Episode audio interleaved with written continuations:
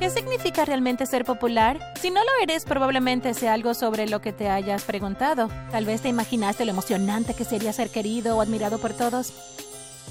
¡Qué vida tan perfecta! ¿ah? Incorrecto. Es algo realmente agotador. Antes de que continúe con mi loca historia, por favor presiona el botón de me gusta y no olvides suscribirte a nuestro canal. Pulsa la campana de notificaciones si no quieres perderte ninguna otra gran historia como la mía. Mi nombre es Carmen y durante mucho tiempo supe lo que era ser importante y bien conocida. Vengo de una familia muy rica. Tenía 16 años y tenía un hermano mayor. Su nombre era Jacobo y no nos parecíamos en nada. Como ya se había mudado a la universidad, yo era la única niña que quedaba en la casa. Creo que por eso mis padres me dejaban hacer lo que quisiera. Yo era su preciosa y adorada niña. Era más conocida por dar las fiestas más extravagantes. Todos sabían de mí y mis fabulosas fiestas. En la escuela todos querían ser invitados a mi casa el fin de semana. Al principio mis fiestas eran normales, pero después de un tiempo decidí hacer fiestas temáticas para hacerlas más emocionantes. Mis padres me dejaban tener al menos mil dólares para comprar lo que necesitara. Bebidas, decoraciones, animadores, lo que quisiera. Era genial ser rica. Hasta tenía una cuenta de Instagram con miles de seguidores solo para mis fiestas e incluso venían personas que ni siquiera eran de mi escuela. Aparte de mi vida muy activa social, tenía algunos amigos increíbles. Mi mejor amiga era Mía. Vivía al otro lado de la calle, en otra mansión, y siempre me ayudaba a planificar mis fiestas. Olvidé mencionar que tenía el novio más perfecto del mundo. Chris era alto, guapo y uno de los mariscales de campo en el equipo de fútbol. Su típico galán de película. Supongo que se podía decir que era como la versión masculina de mí porque era igual de popular y rico que yo. Siempre me conseguía los mejores regalos y me trataba como una princesa. Como sea, todo estaba bien hasta que no lo estuvo más. Mi vida empezó a caer sin control y no había nada que yo pudiera hacer para detenerla. Todo comenzó mientras almorzaba con Mía y algunos de mis otros amigos en la escuela. ¿Sabías que Camila va a tener una fiesta el próximo sábado? Dice que es por su cumpleaños, pero creo que es el mismo día de tu fiesta hawaiana en la piscina, dijo Melanie. Oh, no lo sabía. Bueno, tal vez podamos retrasar un poco la fiesta. No es gran cosa, dijo Mía. Por supuesto, eso habría sido lo más razonable, pero yo estaba enojada, muy enojada. Camila había sido mi mayor rival desde el jardín de niños. Aunque yo era más popular que ella, Camila siempre estaba tratando de competir conmigo. Copiaba mis zapatos, ropas, bolsos y ahora estaba tratando de copiar mis fiestas. Era toda una envidiosa. No, voy a hacer mi fiesta más grande e incluso mejor que la de Camila. No me importa si es su cumpleaños. Respondí mientras mis amigos solo me miraban en silencio. Me puse a trabajar esa misma noche y comencé a anunciar mi fiesta hawaiana en la piscina. Le pedí a mis padres dos mil dólares extra y les dije a todos que dos afortunados podrían ganar el último iPhone en la fiesta. Hice todo lo que pude para asegurarme de que la gente viniera a mi fiesta en lugar de la de Camila. Cuando finalmente llegó el sábado, estaba emocionada a más no poder. Los decoradores llegaron temprano e hicieron que el área de la piscina pareciera una playa. Tenía palmeras, pelotas de playa, arena de verdad, todo lo que puedas imaginar. Incluso agregamos sal a la piscina para que supiera agua de mar. Se suponía que mi fiesta comenzaría a las 3 y ya a las 2.30 había personas llegando. Cuando había al menos 100 personas allí, le dije a Mía, Oye, hagamos un viaje corto a la casa de Camila a ver si alguien fue a su fiesta. Ok. Mia suspiró mientras me giraba los ojos. Condujimos hasta allí y solo tres autos estaban estacionados en el camino de entrada. ¡Qué fracaso de fiesta! Me reí. Regresamos a mi fiesta y seguimos divirtiéndonos, pero alrededor de las seis me di cuenta de que mucha gente se estaba yendo. ¿Qué pasa? ¿A dónde van todos? Pregunté. Bueno, mira, Camila se puso en vivo en Instagram y... Bueno, míralo tú misma, dijo Melanie. Tomé su teléfono y miré. Entonces me quedé en shock. Dos de las mayores estrellas del pop estaban en su casa. Nunca antes había tenido celebridades en mi casa. Me puse roja de ira y celos. Unos minutos más tarde, todos menos Mía habían salido de mi casa. Incluso mi novio se fue. Lo siento mucho, Carmen, pero necesito su autógrafo. Voy a la fiesta de Camila. Me dijo Mía finalmente y se fue. No podía creer que todos me hubieran traicionado. Odiaba a todo el mundo. La semana siguiente en la escuela fue horrible.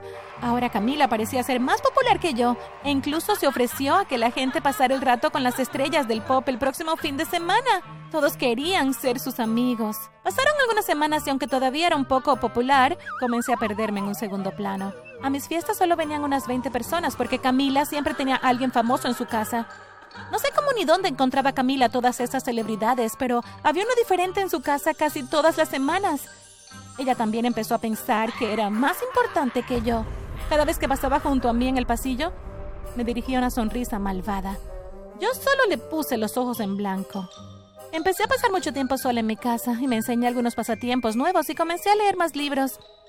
Pensé que no había forma en que mi vida pudiera ser peor que esto, pero no podría haber estado más equivocada. Una noche, cuando recién comenzaba a ver un episodio de mi programa favorito, mis padres entraron a la sala de estar luciendo extremadamente tristes, como si alguien hubiera muerto. ¿Qué ocurre? ¿Se han quedado sin dinero o algo así? Les pregunté.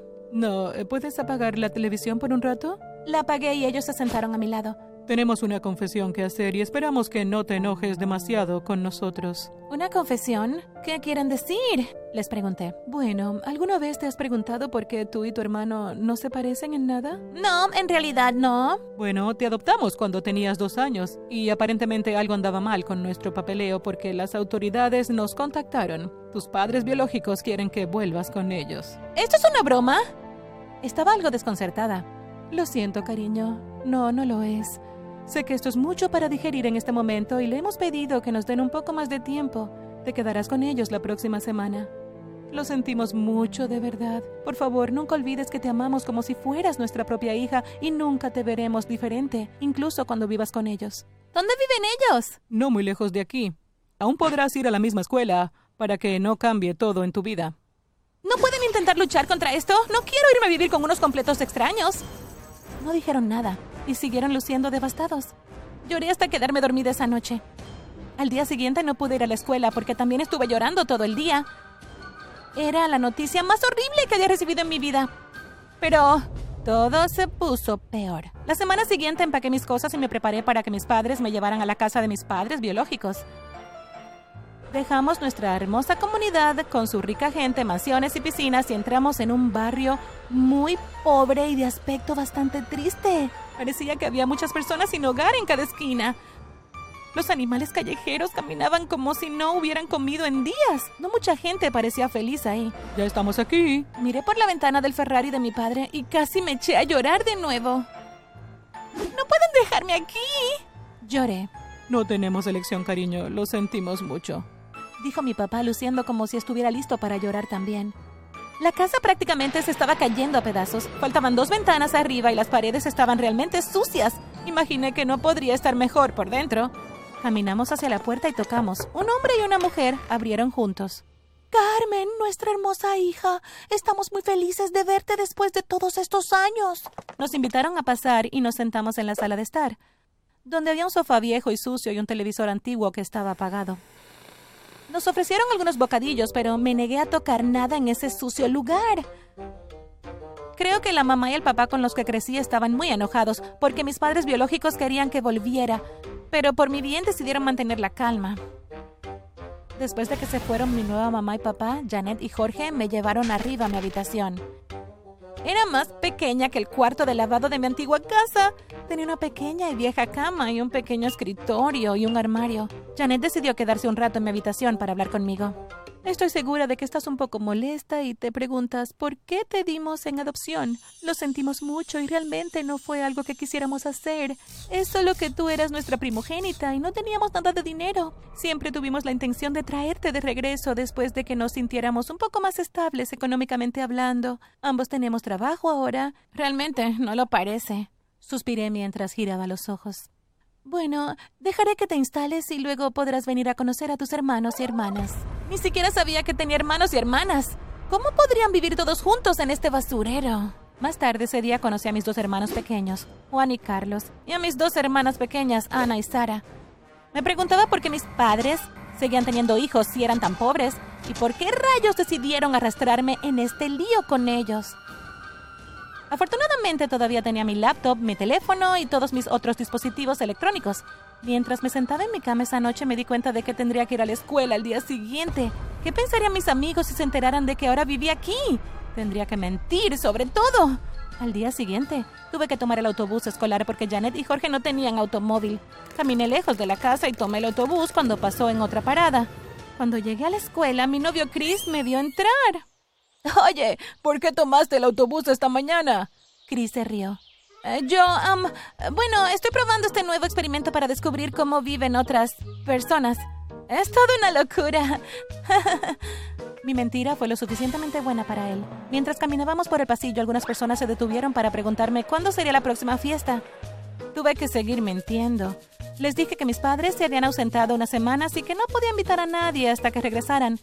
Ellos aceptaron y siguieron caminando. Pero todo seguía empeorando y tuve que seguir inventando mentiras. Oye, ¿puedo ir más tarde a tu casa para que podamos trabajar juntas en nuestro proyecto de historia? Preguntó Mía. Comencé a entrar en pánico internamente porque recordé que ella vivía al otro lado de la calle de donde yo solía vivir y eventualmente se daría cuenta de que yo no estaba allí. Ah, no puedo esta noche, lo siento. Eh, tengo una cita con Chris. Ella se encogió de hombros y empezó a hablar de otra cosa. Empecé a odiar mi vida. Estaba acostumbrada a ser rica y popular y una parte de mí sentía que todo esto era un sueño horrible. Después de la escuela, fingí que tenía que irme temprano. Me escondí en una pequeña sala de almacenamiento hasta que estuve segura de que todos se habían ido y luego caminé hasta la parada del autobús y tomé un autobús a casa. Continué con esta rutina por un tiempo y comencé a acostumbrarme a mi nueva vida. Dejé de juzgar tanto a mis padres biológicos e incluso me volví más amigable con mis hermanos y hermanas. De hecho, mis hermanitas empezaron a caerme muy bien. Ellas me admiraban porque pensaban que yo era muy interesante y hermosa.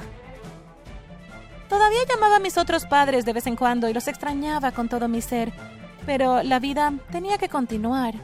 Finalmente comencé a sentirme en paz, hasta la mañana más terrible que tuve en mi vida, estando en la escuela. Carmen, Camila subió este video explicando cómo es que eres un gran fraude. Ni siquiera sé si creerlo. Es horrible, dijo Mía mientras me bajaba del autobús escolar. Puso su teléfono en mis manos y vi el video. El video me mostraba alejándome de la escuela y subiendo en el autobús. Luego mostraba dónde me había bajado y hacía un zoom en mi casa, mi casa que se estaba cayendo a pedazos. Camila dijo, Carmen finge ser rica y asombrosa, pero la verdad es que es pobre. Fue adoptada por esta gente rica durante un tiempo, pero ahora ha vuelto a vivir con sus verdaderos padres. Por eso no hay más fiestas.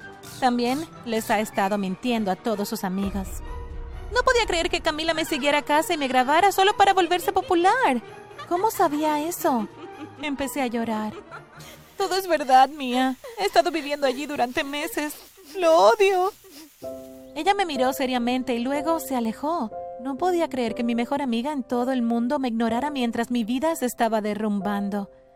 Esa noche llegué a casa y nada podría haberme preparado para lo que vería a continuación. Mi papá y mi mamá, originales, estaban sentados en la cocina de Janet y Jorge. ¿Ves? Te dije que este experimento iba a ser demasiado para ella. Se ve devastada. ¿Qué experimento? Tu mamá y yo decidimos que tu vida era demasiado fácil. Gastabas mucho dinero y no parecías agradecida por todas las cosas maravillosas que tenías. Así que contratamos a estos actores para que fingieran ser tus padres biológicos. Puedes venir a casa con nosotros. Los odio a los dos. Esto fue una tortura. Esto es lo peor que me ha pasado.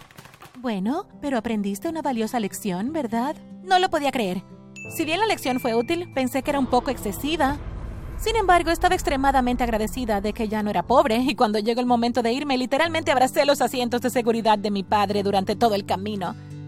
Cambié mucho. En lugar de gastar dinero en fiestas, ahorré dinero y lo usé para ayudar a cuidar a los hijos de Janet y Jorge. Todavía estaba agradecida por todo lo que ellos habían hecho por mí y quería lo mejor para sus hijos. Todavía los llamo mis hermanitos y hermanitas. Me di cuenta de que ser popular no significa realmente que tenga verdaderos amigos. Así que estoy trabajando para convertirme en una mejor persona y espero poder atraer a la gente adecuada para mí cuando lo haga.